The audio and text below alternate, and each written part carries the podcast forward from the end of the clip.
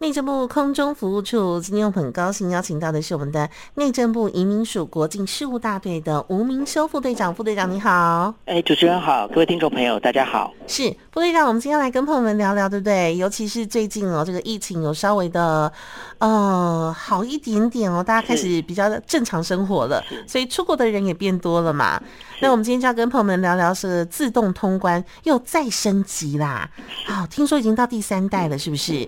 是的，是的。那什么是第三代的自动查验通关系统呢？跟前一代的自动通关相比，有什么样的特色呢？嗯，移民署自一百年起呢，于全国的机场、港口建置了六十六座自动查验通关系统，供旅客呢入出国通关使用。那为了因应疫情后呢，旅客对于非接触式通关的需求，优化生物辨识比对功能系统及简化现行人工注册作业。那因此呢，在一百零九年起建置了四十五座自动通关啊，第三代的自动通关，嗯，并且呢，于去年啊一百一十一年的十一月一日起正式的开放使用。哇哦，那听说这个第三代跟前一代比更聪明，是这样吗？是的，第三代的自动通关哦，比前一代的自动通关更聪明，嗯，而且呢，具有以下的特色哦，第一点。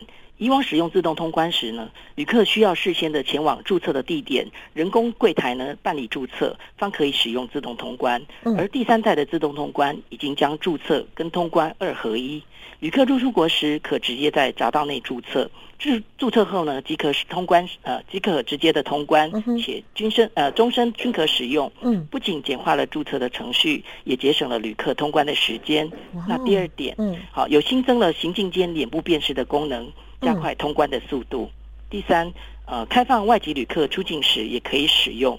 第四呢，内建了四十多种语言的界面，系统会根据旅客所持的护照，自动的来切换功能。嗯，哇，听起来好智慧哦，呵呵好智慧又很方便哈。那问一下副队长，谁可以使用这个第三代的自动查验通关系统？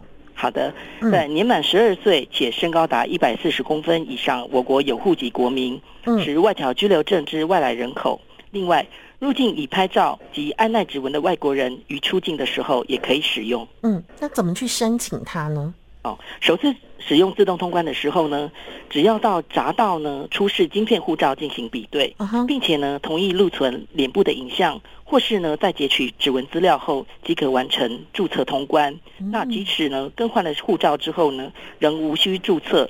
终身均可使用哦，好方便呐、啊！是好，那请问副队长哦，我们这个第三代的自动通关，呃，地点设置的地点有哪一些？嗯，呃，自动通关设置的地点在于桃园国际机场、松山国际机场、嗯，基隆港、高雄机场、嗯、高雄港。金门港的入出国呃入出境证照查验区均有设置第三代自动通关的设备。嗯，朋友们，所以就不要这如果要出国的话，就不要错过喽哈，可以去申请一下。